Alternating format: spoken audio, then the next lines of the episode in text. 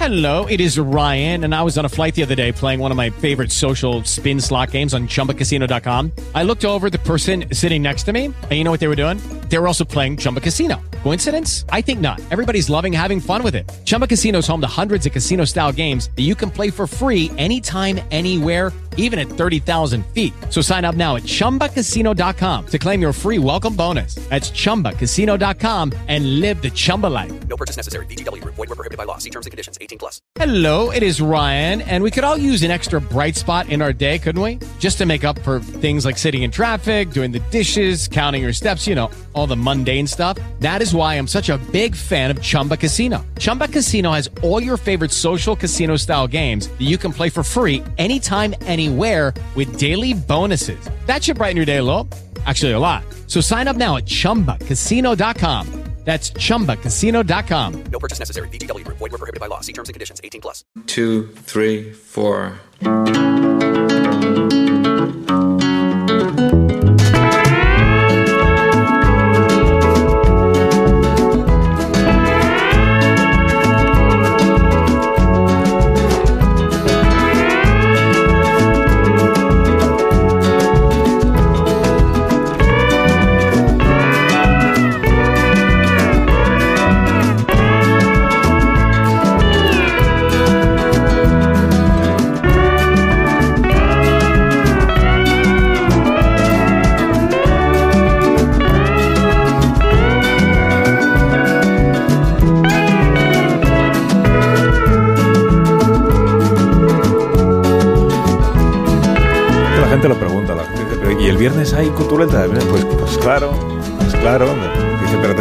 Mañanas.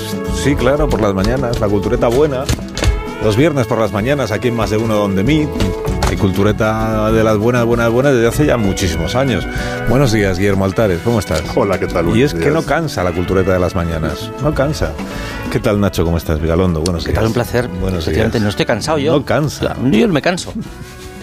¿Qué tal, Sergio del Molino? Buenos días. Buenos días. Me alegro muchísimo. Yo tampoco me canso. Me alegro muchísimo que estés bien. ¿Dónde está Rosa Belmonte? Yo no la veo. Atención, Rosa Cansada Belmonte. no, cansada. Buenos días. Ah, buenos días. Buenos días, pero no estoy cansada Buenos tampoco. días. No, porque ni se cansa uno haciendo la cultureta de las mañanas, ni cansa la audiencia. La cultu- ¿Por No, qué? claro que no. Pues porque es, es rápida, es ágil, ¿eh? es eh, entretenida, entretenida. Y porque toca los temas que verdaderamente pues despiertan la interés, el interés del público. Hola, Amón, ¿cómo estás? Buenos días y bienvenido Estarán también. escuchando los oyentes unas agitaciones y unos papeles que son el guion de la cultureta, que es como un tratado De la noche, sí. La noche.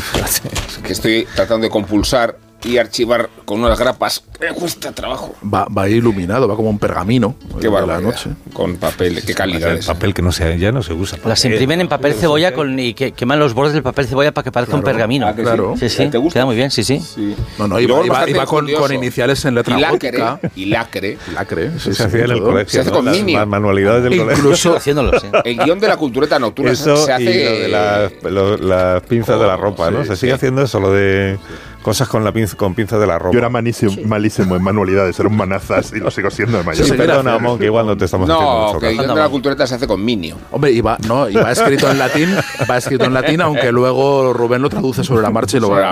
a veces hemos Pero Y lo, y lo lee en romance. Pero eso es la de la noche. Eso es la de la noche, porque la de la Sí, mañana es sí, pues es- moderna. es moderna, sí. Estoy aquí leyendo directamente del iPhone. en el- en Eso, este qué moderno. ¿eh? Moderno, el ¿eh? iPhone directamente. Qué moderno. Directamente. sin, Titanio. sin impresora ni Nos nada. hacemos un selfie eh, para dar más enjundia a este programa. Sí, ya nos lo hemos hecho. Lo que pasa es que tú no estabas. Ah, qué bien. Ah, sí. Tampoco te hemos esperado. Qué felices sois, ¿no? Eh, La verdad es que sí.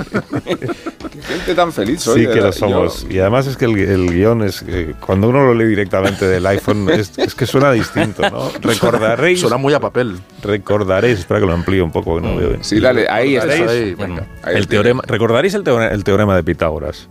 Lo recordaréis en algún momento. de- Mm, Bueno, no, no. de vuestra vida. Sí. Bueno, da igual, pero quizá no sí. sepáis, quizá no sepáis dónde nació eh, el propio Pitágoras. Quizá no sepáis, lo que quizá no sepáis es en dónde nació Pitágoras. Que fue una isla griega. La isla griega de Samos. Sí que lo sabía, ¿eh? Ah, pues haberlo dicho cuando has tenido oportunidad. Somos, sí. Nació cuando aún no había plataformas, como esta cuyo... ¿Cómo se le llama esto? Eh, ¿Ráfaga? No. logotipo musical o cómo se, esto que pues, lo que hemos escuchado. Sí. ¿eh? No, Lo que ahora no, todas las plataformas cuando entra- empieza un producto de esa plataforma suena como chum, esto es Un como- indicativo. Sí, iba a decir como el riff, ¿no? El single, ¿no? Una, tienes una palabra en inglés, yo creo. No sé, house, house, house mark, trademark. Yo creo que tiene un nombre, eso es como el logotipo musical, pero Y no tiene lo un- sabemos ninguno de los que estamos aquí. Indicativo yo lo llamaría lo más No, yo no lo llamaría Tú en la vida, nunca jamás lo Nunca, ¿no? Pero además bajo ni, ni siquiera bajo tortura. No. Bueno, pues eh, de, la isla No. griega de, de la isla griega de Samos vino la familia Sarandos. Estadounidenses de segunda generación, afincados en Phoenix, Ari- Arizona, cuyo padre de familia, Ted Sarandos Sr., era un fumador empedernido.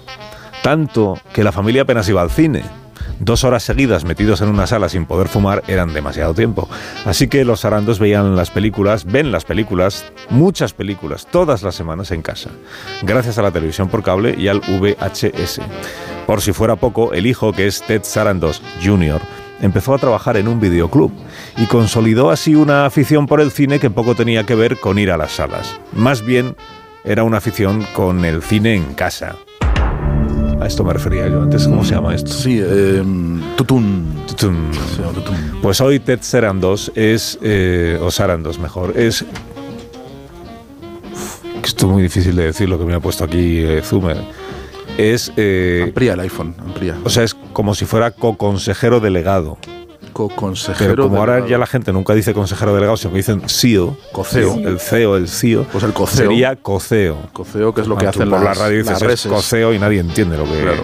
entonces hoy es como el, el, el co- codirector co- co-consejero delegado de Netflix y dice cosas como estas uh, the generations behind me uh, who are raised on the internet uh, have an expectation of kind Creo of what que they para want, las where they want, how they generaciones want. que vienen detrás And de la mía no tiene sentido ir a las salas de cine. Makes almost no sense to you, guy like, guy like you and your lifestyle. My guess is. Tener que estar allí a una hora determinada y luego ha dicho más cosas que no he entendido bien. Pero este testimonio forma parte de eh, un ensayo audiovisual, podríamos decir, Vigalondo, tú que lo has Ah, bueno, ya. Ah, visto. claro, sí, sí, sí, sí. ensayo audiovisual que está disponible en YouTube Ah. y que se titula ¿Quién está matando al cine? cuyo autor es un divulgador americano que se llama Patrick Williams. Recomendadísimo. Sí, Eh, es de estos. Ah. sí, de estos autores que se han especializado en, en publicar una vez al mes un ensayo de hora, hora y media eh, sobre la actualidad cinematográfica desde una perspectiva mucho más intrincada de lo que de lo que ya nos es capaz de ofrecer cierta prensa. Y, eh, y su último vídeo creo que es como su obra maestra hasta el momento lleva ya unos cuantos vídeos acusando a la industria de una manera o de otra. Y este es el más el compendio el más duro y el, y el más revelador y el más divertido porque compone en forma de whodunit el relato de Patricia de perdón Patricia Highsmith no Agatha Christie quien ha podido ser el causante de la muerte del cine porque parece ser que ahora sí de verdad se ha dicho siempre que el cine se moría pero ahora hay indicios Ahora de sí que se está ahora muriendo. sí ¿no? que sí Ahora sí. que se Ahora- muere Por culpa de plataformas como esta. De... es una suma de factores. Ah. O sea, bueno, sabéis que eh, la, la cantidad de escritores que ya cuando llegan a una edad dice la, dicen la novela se muere. Claro. Cuando, tú cuando ves No. que te vas a morir tú, Dice, no, te dices, mueres lo tú. que he hecho se muere. Te, te Claro, mueres tú, sí, no la sí. novela. El, Exactamente. el cine siempre ha ha tenido esa sombra de. Esa sombra de. de- Pero Sergio, por ejemplo, dijo ya que la novela murió en, en el siglo XIX. dijo. pero eso fue una semana que tenía. antes incluso, en el siglo XIX ya es, ya, ya es No, formol. te- Tengo, tengo la grabación, ¿eh? Sí, no, pero Sergio del. Molino- Habría dicho el 18. Sergio del Molino se. Ya, se- pero hablaste de, de el divorcio, De una vez legalizado el divorcio, eh, que ya no tiene Ah, sentido sí, la sí, novela. una vez, una, Sí. una vez sí, legalizado el divorcio. Una vez legalizado el divorcio, la novela ya no tiene Sí, sentido, pero la novela está claro. vinculada al matrimonio. Esto es. Y cuenta matrimonios de larga duración. En el momento en el que los matrimonios duran Eso cinco es, años, pues ya ya, no hay novelas. Muy bien, esto es lo Ya que dijiste. Pero es que de sí, hecho sí, sí, las novelas claro. del siglo XIX más famosas son precisamente de adulterios. Claro, Claro. pero O sea, que porque, dan, porque un la- matrimonio largo da sentido al adulterio. Cuando te puedes Claro. divorciar para irte con otro, pues ya no hay, ya no hay necesidad de eso. Exactamente. Vez Entonces, has entonces levantado- empieza las novelitas breves. Ya, no, Sí. ya no tiene sentido Pues la me, hace- me interesa que suscribas tu propia teoría de No, que lo hace 10 minutos. Lo suscribo efectivamente porque es que no la recordaba. Tengo tantas teorías. Estáis, distrayendo la atención sobre la No, muerte del cine, que es Pero, lo que hombre, porque la realmente muerte de la novela está bien ¿no? también. La por ejemplo, Sergio, de la novela fue un ¿Tú alguna La vez, muerte de la novela es más importante que la de ¿tú alguna vez eh, te has levantado, Sergio, con mal cuerpo y has dicho, va a morir la novela? ¿Cuándo no? ¿Alguna vez ha pasado? Todos los días. Bueno, pues pero está. incluso de madrugada y con un escalofríos. La novela muere Sí, y en el sí, fondo lo que tienes es Y el un... siglo XX. El siglo XX también. Lo del siglo XX lo llevo apretón. muy mal. No, el asunto es que ha habido otras épocas en las que había una crisis de espectadores, una crisis, una crisis de valoración del cine, lo que hacía el cine era cambiar. Lo que ha pasado ahora, lo que es diferente, es que ahora el cine, lo que ha hecho los agentes que ahora mismo determinan la, la salud del cine, han determinado, han, han rebajado el, el- la clase que antes significaba el objeto cinematográfico que era la película. Ya, no existe, ya la película ya no tiene un, ya no tiene un valor en sí. Y son los propios agentes contenido, es contenido. ¿Os acordáis cuando llegaba Canal Plus a España? Sí. ¿No? El Netflix de entonces, de los 90. Y lo primero que decían, la medalla que se ponían era, aquí vas a poder ver películas de estreno. Sí. Ahora, son las propias plataformas las que se han encargado de que tanto películas como series, como realities, como tal, todo tenga la misma denominación, contenido. Con lo cual, el valor de la película y el valor de la película, tal y como se ha, em, tal y como se ha proyectado a la gente, ha desaparecido como, como tal por parte de los responsables. Y en el Pero ejemplo no que del pone. público. El público sigue Atención, las. Lo Pero el que- público el sigue ejemplo yendo. que pone- las el pelis ejemplo de que pone- superhéroes están ya llenas no los topes, aunque no son llevamos películas. dos años llevamos dos años que las incluso incluso las películas de superhéroes incluso las de Marvel están de capa caidísima Y Taylor Swift, por ejemplo, que va a llenar, va a llenar los cines. eso no es cine mundo. eso no es cine eso no es ¿Cómo cine es un no? Un documental homenaje a ¿Y Pumares. Zetangana? Estamos haciendo un homenaje No, a Carlos Zetangana. Pumares. Vuelve a gritar. Pero hay excepciones, porque estamos deseando ver la película de Scorsese y el Napoleón de Ridley Scott. Es decir, yo, yo me niego a que eso sea contenido. Claro, pero ya, pero, eh, pero el, el asunto es que ahora los directores que están en esa especie de panteón de la inmortalidad o de la, o de la actualidad, antes teníamos igual 30 en activo, ahora, ahora no llegan a 5. O sea, los directores que llevan a la gente al cine ya no llegan a... Es verdad. El Christopher Y Nolan. es El uno de ejemplo ellos. que pone, Sí. Christopher Nolan, por supuesto, el ejemplo que pone es eh, de películas como, pongamos, Jerry Maguire, Sí. Rayman o Mejor Imposible, de Jan Nicholson. Esas películas hoy en día sería imposible. ¿Pero por qué? ¿Y un, fenómeno como, ¿Y un fenómeno como Barbie? ¿Cómo lo englobas? De repente, que es una peli que ha llenado los cines. Un fenómeno como Barbie y un fenómeno Y como además Oppenheimer. está dirigida por Que una directora a la vez, de hecho. que se han estrenado el mismo día. Una película como Barbie o Oppenheimer, cuyo presupuesto en, promoción es triplica, cuatriplica el de una película normal, el, el presupuesto de producción. O sea que Sí, la sí. promoción de Barbie es la es producción más de cinco cara que películas. es, la- es más cara que una película. sí. No, no, que cinco. La promoción. La promoción. Promoción. Y, em, o sea, en siendo- promoción se, ha- se han gastado lo que se gastaría en Eh, hacer cuatro películas. En hacer cuatro películas, quizá igual, igual más de antes que de ahora, pero claro, Vale, es que vale. ahora las películas, las películas que se consideran que la gente, las películas que hemos entrenado a la gente a ir a ver al cine son las que ace- aceptando incluso el espectador de que van a ser un poco malas, como cuestan de 200 millones para arriba, yo son las películas que hay que ver al cine. Mm. Una película como La semilla del diablo de Roman Polanski ahora se estrenaría en HBO.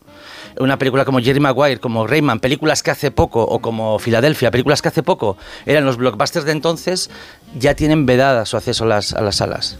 Pero no quiere, no, o sea, no, no, no estoy seguro. O sea, me, me interesa mucho ver el documental porque es un tema como buen cerrador de cines y como alguien que ha ido al cine toda Sí, su vida. perdona, perdona. de cine. Como buen cerrador. Es- pero to- to- todos sí, somos sí. exterminadores de cine. No, todos no, tú somos- más que no, todos. no, no, Tú no, porque iba mucho. No, Habla no, por Porque iba mucho. No, porque lo gafe que eres. No, o sea, no, mis, no, mis no, propias rutinas han, han- Hombre, mis propias no rutinas han cambiado. Antes, iba mucho más al cine. cines que se han reabierto, Ahora es verdad que veo que veo más cine en casa, pero sigue habiendo el cine como acontecimiento cultural sigue existiendo en el, en, en el cine, aunque haya min- menos cines en, en el centro de la ciudad y ha, y ha transformado. Por ejemplo, la Gran Vía de mi infancia eh, era una Gran Vía llena de cines y ahora está llena de teatros donde Pero ponen Guillermo, musicales. Estás hablando, de, ejemplo. estás hablando de Siguen Madrid y del centro de grandes ciudades y de, y de grandes ciudades. Hay muchos lugares en España y en Europa donde no, no puedes ir al cine directamente. Es que no hay- Incluida, no hay incluida Venecia, cine. No hay que cines. celebra un festival y no tiene un cine. Exacto. Un Mestre ejemplo, tampoco. O sea, Bueno, ves, pues si empiezas Un ejemplo que pone- digo Venecia. un ejemplo que pone muy revelador y es que durante la pandemia eh, Pixar, recordáis que Pixar, las películas de Pixar, ¿no? Cada vez Sí. que estrenaba Pixar una película era un acontecimiento. Carlos Bollero dedicaba una página, re- repetía lo que decía la película anterior, pero la, la- la- la llegaba a publicar. Desde la pandemia, desde el momento en que Pixar estrena películas en, en la plataforma, directamente en casa, en Disney, Disney Plus, cuando han intentado volver a llevar las películas de Pixar a las salas ya no han funcionado. Porque el entrenamiento, el entrenamiento que antes, o digamos que la patina de calidad o, la- o el sello de calidad que antes tenía, el hecho de que una película mm, fuera inaccesible en según qué ventanas, eso se ha pulverizado. O sea, son las propias, eso- los propios agentes pasado, los pero, que lo han- el- decir, pero el cine sigue ¿Quién lo viéndose mucho, se estrena, se ve en casa, pero sigue viéndose mucho. Tiene muchísimos espectadores y tiene todavía sigue siendo muy relevante culturalmente. Otra cosa es que no funcionen en las salas. O sea, que la experiencia Ni en de los festivales, si me apuras, porque a- Claro. ahora prevalecen las series, por ejemplo, como lugares de cine- estreno y plataformas de referencia. Si el cine tuviera la, la capacidad embrujadora que tenía antes, o fuera una, una capacidad similar, eh, Chris Evans sería una estrella de cine. El protagonista de las películas más taquilleras de los últimos años, no, Chris Evans o Robert Downey Jr., serían estrellas de cine. Esto está bien tirado. Sin embargo- ya que nos acordamos de Pumares, Pumares siempre sostenía la relación fundamental entre las estrellas y el cine. Ajá. No tenemos estrellas. Ya no hay, No, ya no hay. no hay estrellas, es ninguna película, ninguna película de, de Claro, ninguno no hay- de los personajes, de los actores, de, las, estrella. de la, la franquicia más taquillera de la historia, ninguno de los protagonistas son capaces de sostener ninguna película. Tampoco los directores, pero. Bueno, los directores que Pero sí, pero si hay estrellas, Leonardo DiCaprio o Robert De Niro siguen siendo. Sí, es- sí, es- si Robert De Niro es la referencia, Claro, Pero es que está Timothée Chalamet. pero pensad que esta, la... re- esta es la vaina. Es que no llegan a Cada uno tiene sus fobias, como queda de manifiesto, ¿no? Sí, pero la, de, que- la de Rosa es Timothy. Sí, este- la- lo saca. Claro, hacer puede. ¿cómo una ser pausa. esa persona una estrella? Las una estrellas No ahora hay mismo no hay, sí, no ha habido un no ha habido un, no hay un, Star-. System, no ha habido un recambio de, de Star System porque el Star System viejo que sigue viejo, que, o sea, que se ha- mejor dicho que se ha quedado viejo, sigue protagonizando las películas Legacy, estas que hacen ahora de Top Gun, Indiana Jones y no ha habido un relevo significativo. Eso es. Nadie y ha los Tom nombres que nos suenan no, no, y los nombres que nos que nos llegan ahora de jóvenes que no son que no son eh, que son de nuevo cuño, una vez más no llegan a cinco, literalmente no llegan a cinco. Sí. Numéricamente, más que Pausa, literalmente. ¿no? Una pausa. Hostias. No digas palabrotas, hombre. Mira, bueno ya. No, yo sé que te provoca, pero no, pero no entres a No la me provoca, me estimula. No entres a la Sí. provocación. No, porque te, te, te objeta. Y se polariza el programa, ¿no? Muchísimo. Se polariza. La polarización estamos mejor contribuye en a los la periódicos que en el del cine. sistema. Sí. Minuto. La crispación. Ahora volvemos a la concordia que nos caracteriza. Sí, así No, es. es inaceptable.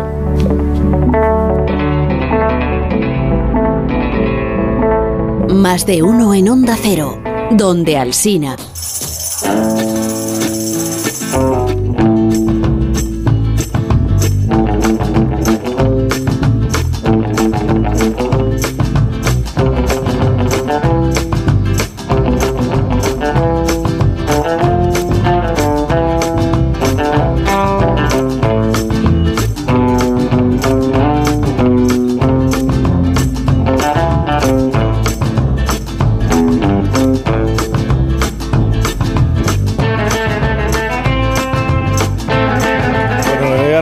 Oyentes que hoy la cultureta de por las mañanas de los viernes iba a ser soviética ¿eh? y entonces me voy a meter ahora en el papel porque así lo exige el guion, ¿eh? como dicen los actores, en el papel de un locutor de radio soviético.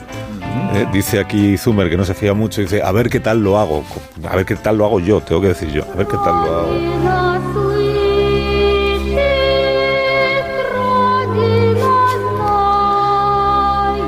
Este locutor se llamaba Yuri Borisovich Levitan. Nació en la Rusia zarista, en una familia de sastres, y 50 años después él no cosía, él no cosía sastre. Yuri Levitan Leo supo enseguida que, él, eh, que el sobre que tenía delante contenía algo importante.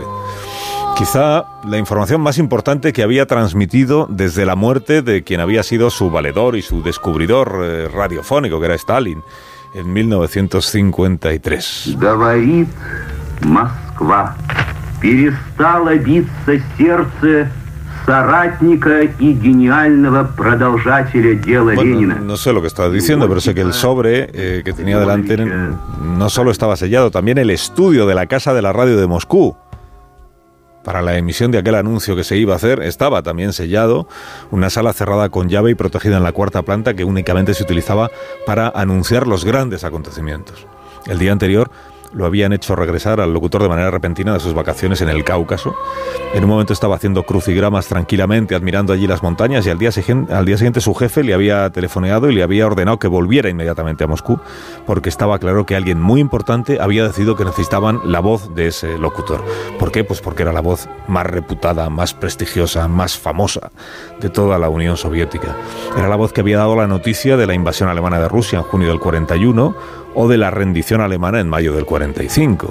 В Берлине представителями германского верховного командования подписан акт о безоговорочной капитуляции германских вооруженных сил. Y ahora con 46 años, este locutor, este hombre pulcro, elegante y, y con gafas, había sido escogido para dar la noticia de otro evento de inmensa trascendencia a más de 200 millones de ciudadanos de su país y al resto del extenso mundo. Total que el locutor abrió el sobre. Acababan de dar las 10 en punto de la mañana. No, las no, las 10 de la mañana. No, las, las 10, Noticias no, en Onda Cero. las 10 de la mañana, las 10 de la mañana de hace años en, en Radio Moscú, que tiene esta, esto, sí. Las 10 de la mañana.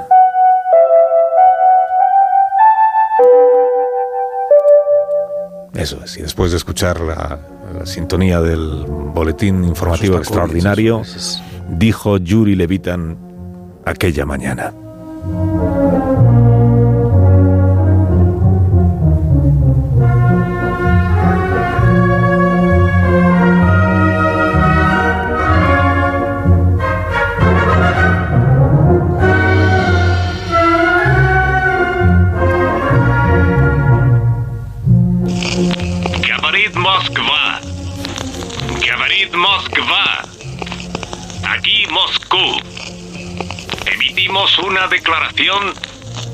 Agencia de Telégrafos de la Unión Soviética anunciando el primer vuelo espacial tripulado por un humano del mundo.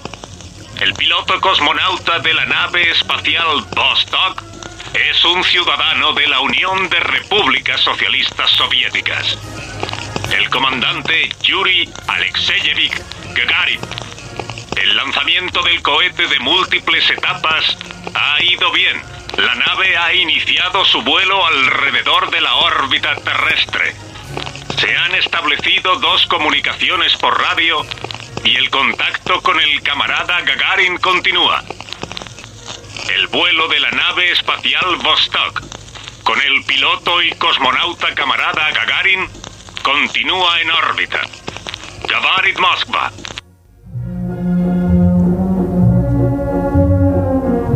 Tardó 58 segundos en leer aquel boletín que cambió eh, el mundo para siempre. Mientras Gagarin continuaba todavía ahí en el cielo, pues su reentrada en la atmósfera terrestre aún era una operación muy peligrosa que al final también salió bien. Porque aterrizó sano y salvo con su paracaídas en un campo ruso en el que unas mujeres plantaban patatas. Los soviéticos se adelantaron así 23 días a los estadounidenses a la hora de conseguir enviar al primer hombre al espacio. Porque el primer hombre fue este y no ningún estadounidense. Bueno, la editorial Capitán Swing ha publicado Más allá de Stephen Walker, que no es exactamente una biografía de Gagarin, aunque cuenta la vida. Es algo mejor. De Gagarin. Es algo mejor. Es que algo la- mejor que una biografía de Gagarin porque es, eh, bueno, realmente eh, es una historia, se cuenta en paralelo, la, en, en un montaje paralelo, la historia del programa espacial estadounidense y el programa soviético y entonces es muy divertido porque ah, se lee como eh, hombre rico, hombre pobre, se ve como, como arriba y abajo, cómo, vivían los astronautas de, en una historia que ya conocemos y que se retransmitía al minuto y que se contaba en, las revistas y que todo el mundo eran superestrellas, eh, los, los aspirantes a, astronauta en Estados Unidos y todo el mundo iba sabiendo el, avance del, programa paso a paso, mientras que en la Unión Soviética los equivalentes, los, los seis de vanguardia, eh, entre, los cuales, entre los cuales acabaría saliendo Gagarin elegido para, para ser el primer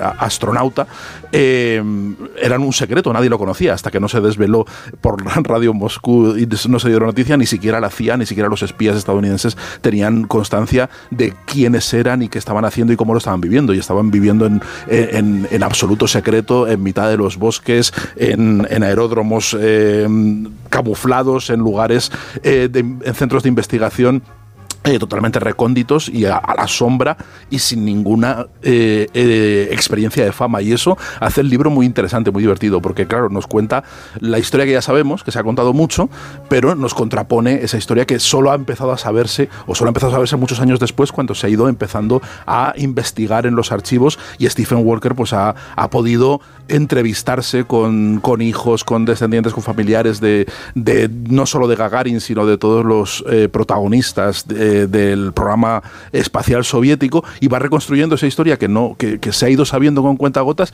y que de verdad es fascinante y que re- revela un mundo muy distinto a la carrera especial que a la, a la carrera espacial fascinante que habíamos visto en la NASA y que en fin que está lleno de, de gente represaliada de gente que ha pasado por el gulag de gente en fin eh, con vidas eh, muy amargas y, y- y con una relación pues verdaderamente eh, extraña con el mundo y con el y con el régimen soviético no revela todo eso y es la verdad que la- el, el libro es en ese sentido es fascinante el libro de Muy interesante la, la construcción del héroe, poco accidental.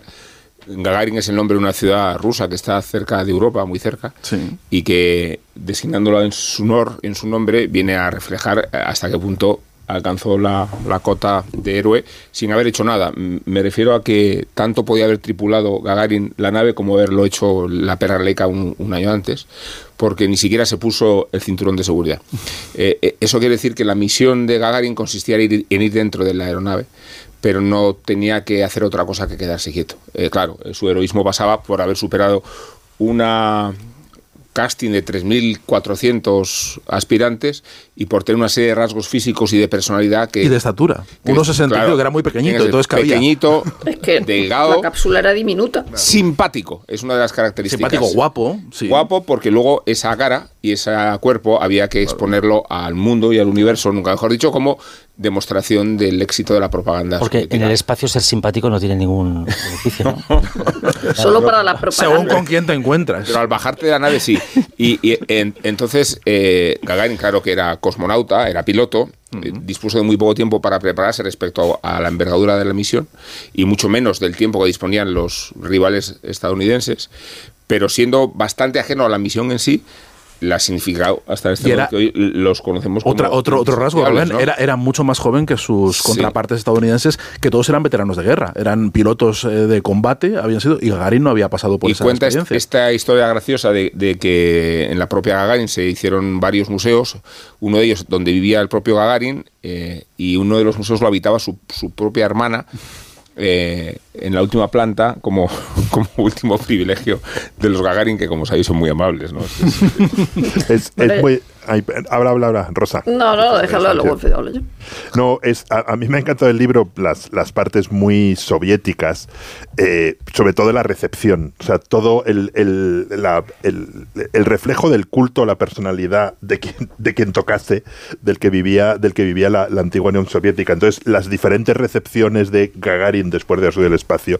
Y luego también es muy divertido lo, lo, lo, lo que cuenta Sergio de el, en uno de los picos de la Guerra Fría, el, el, año, el, año 60 61, eh, toda la parte de Kennedy.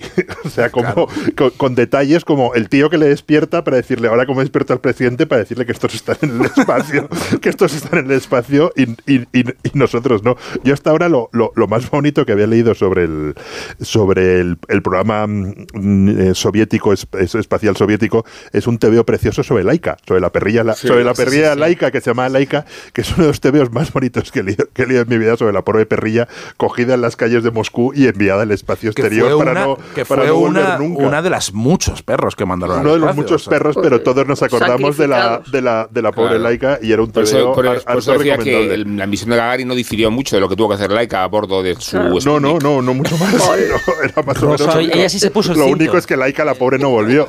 Rosa. Ella sí se puso el cinto. Rosa. Pero además dentro de la propaganda de la que estamos hablando, porque esto es una historia fascinante de precariedad.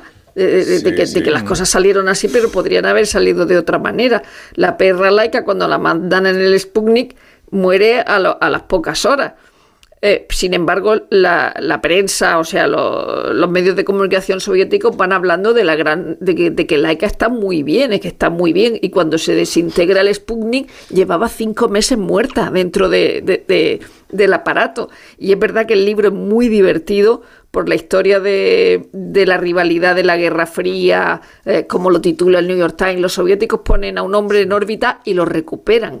Y aparte de, aparte de la perra, de los perros que habían mandado, de los que también se encargaba Adilya Kotovskaya, que es una de las personas más interesantes, que además con las que ha hablado Walker, que es la que se encargaba de la centrifugadora, que era una especialista en en fisiopatología y era la que metió a Gagarin en el centrifugador y, y- Gagarin sobrevivió también, no se le fue la cabeza a tomar por saco cuando en, su, vuelta eh, a- alocada dando vueltas de campana en el sentido en el que se pueden dar vueltas de campana con un con un aparato espacial que no se separaba de, de ninguna de ninguna manera. Y, es verdad que, que- que- volvió, ca- cayó en el, en el, en el prado de Ana Tozkatova y su hija de, y su nieta, perdón, de cinco años, que pensaban que era un monstruo, un monstruo vestido de naranja, porque además el traje se guardaba especialmente. Es decir, a- cuando él llegó, lo quita- se lo quitaron, lo metieron en una maleta, el traje era súper secreto. Y entonces viene un tío naranja con un casco y decían que hablaba como si estuviera en un barril. Y encima les dijo, vengo del cielo. Y, y- y- dijo, necesito, necesito para ver la, la diferencia entre la tecnología y, y- la realidad. Y dijo, necesito un teléfono. Y dice, pues aquí no hay ningún teléfono, tendrá usted que un caballo para ir a, hablar por teléfono a no sé dónde. Sí, Es es un que tío es- que venía de dar la vuelta a, a la Tierra. Tuvo que coger un caballo para ir a, a hablar por teléfono. Hacer una pausa. sé que queréis decir cosas, pero Ay, ahora si no es que no se puede reprimir, Ahora ¿no? no podéis, ahora no podéis. Un minuto, ahora mismo continuamos.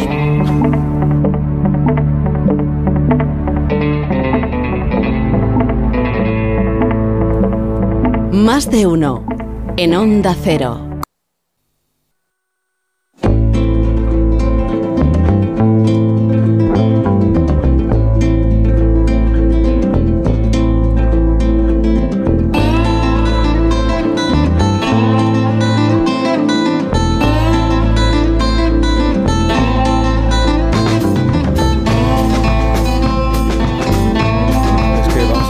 Sergio del Molino, si te doy la oportunidad de hablar de la serie de los Javis, a ti y a cualquiera de los que estáis aquí, mm, es que, no, eh, que no cuadro. Y eh, quedan dos minutos de cultureta de por las mañanas. de ¿Pero tiene que ser los Javis o puede ser otra cosa entonces? ¿O qué hacemos? Otra cosa. Yo voy a recomendar un libro. Pensé que os gustaba hab- hablar de la Ah, no, a mí me encanta. No, no, pero estrenado. como, como- ¿Te puedes recomendar un libro, la- no solo ha sido así, Sí. de, de- de Es- áspero. Me estoy leyendo una, una novela policíaca que se llama Lorenzo G. Acevedo, La taberna de Silos, que, que protagoniza Gonzalo de Berceo y es divertidísima. Y la gracia es que el, el autor es anónimo, o sea, el autor es un seudónimo y es una novela muy, muy divertida, A con muchísimo han humor. dicho que es es, una especie de, de nombre de la rosa Es de, tuya. de- Sí, de divertida, ¿no? otra época. ¿Te imaginas? Si es divertida no puede ser de Guillermo Altares. No, yo soy No, muy espeso. yo soy muy espeso, no.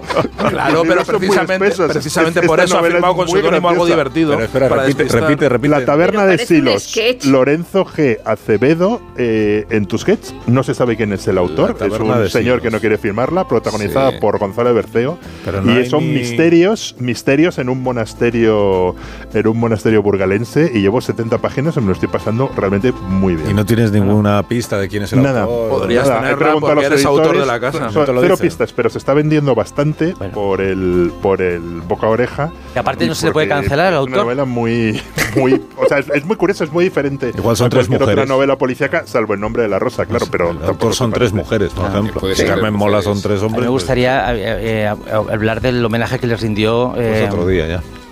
No, está muy bien, déjalo ahí. Déjalo ahí. Lo deja de rindió y además no sabemos quién. No, fenomenal, eh. cuando Berlanga, cuando Berlanga eh, homenajeó a los directores de La Mesías en su película Los Javis Milagro. Ya está, era Ah. eso. No. No. es difícil la serie. ¿eh? está bien, Oye, por está cierto, bien, eh, bien. Vig- Vigalondo, que es, parte, es arte y parte es verdad, pero comparte entusiasmos eh, con la Mesías. No, la serie es extraordinaria, pero es muy dura. Yo, yo, es durísima. Más dura de lo que incluso yo Es- pensaba, ¿eh? Sí, ¿verdad?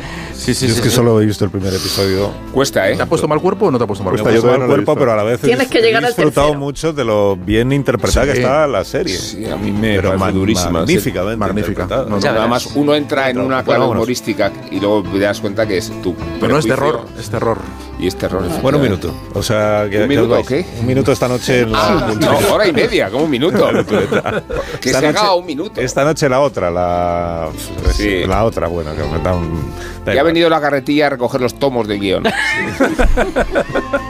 Vamos adiós, a empacarla. Vigalondo, adiós, Rosa. Procedemos a empacarla. Adiós, Willy. Adiós. Adiós, Sergio. Adiós, adiós, adiós. Adiós, Amón.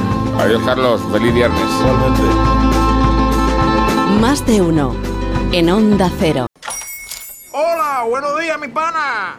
Buenos días, bienvenido a Sherwin Williams. ¡Ey! ¿Qué onda, compadre? ¿Qué onda? Ya tengo lista la pintura que ordenaste en el ProPlus app. Con más de 6.000 representantes en nuestras tiendas listos para atenderte en tu idioma y beneficios para contratistas que encontrarás en aliadopro.com. En Sherwin Williams somos el aliado del PRO.